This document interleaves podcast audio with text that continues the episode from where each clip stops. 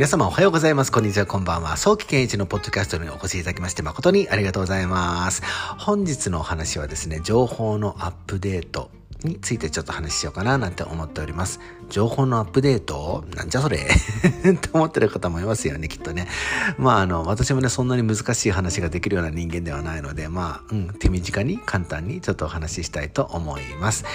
まあ皆さんが一番わかりやすい情報のアップデート、まあ情報というかね、こう何かをアップデートするっていう風になったら、まずはこう携帯とかのね、この、まあいろんなアプリのアップデートだったりとか、うん、そういうのが一番皆さん最初に思い浮かべるのではないかと思いますが、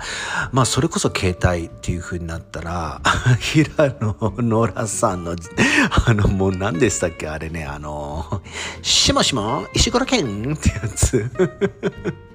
なんかあのショルダーバッグみたいなの抱えてねもうどでかいねこう携帯電話みたいなこう片手にねこう バブリーな感じで 喋っていた。あの時代から比べたら本当にコンパクトになったというか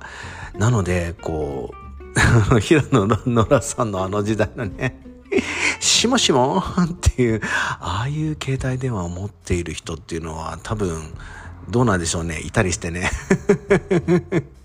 ねえ、あの機会があったらなんかね、かなり高く売れるんじゃないかと思いますがね、どうなんでしょうね。よく知らないんですけど。まあとにかくね、そんな感じで、その、うんね、昔のね、こうバブリーだった時代のその携帯電話を持ってる人なんてほとんどいなくて、でましてガラケーもほとんどいなくなりっていう感じの時代ですよね、今。で、私今こうやって今こんなこと喋っていますが、多分あと20年後ぐらいしたら、えー iPhone とか Android って何それ？みたいな感じの時代になっていくのかななんて思うとちょっと怖くなってきますよね。うん、それぐらいこういろんなことがアップデートされてきてるっていうのが私たちの日常生活においても、うん、それがね、アップデートされてるんですよね、きっと。うん、で昔はねこうお水を飲んだらいけないみたいな運動してる時にお水を飲んだらいけないみたいな感じでねこうそういう情報だったですよね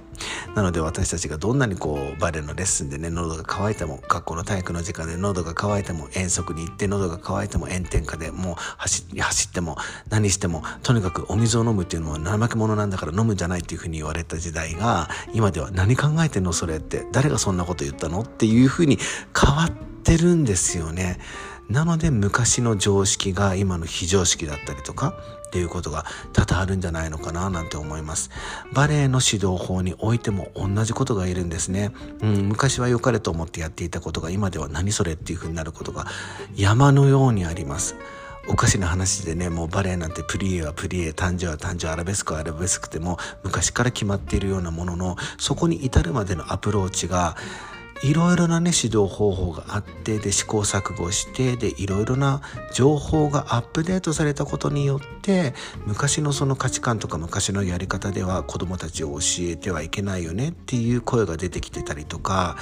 いろいろな面でこう情報がアップデートされてきて現在に至る。でそしてそれは何かをねこう悪くするためにアップデートしているわけでもなく昔を全否定するためにこう何かがアップデートされているわけではなく昔があったからこそ今今目の前にいる子どもたちやこう大人から、ね、バレエを始めた方々にとっていかに安全でそして無理なくしかしこうロジカルに、うん、皆さんの体があの壊れないようにどのようにして上達すべきかというのを指導者が一生懸命勉強している、まあ、そんな感じで情報がアップデートされているような感じがするんですね。でそしてその情報というのもねものはいろいろとありましてで育児書をねあの片手にねこう子育てするって言ってもあのその育児書一冊に書いてあること全てが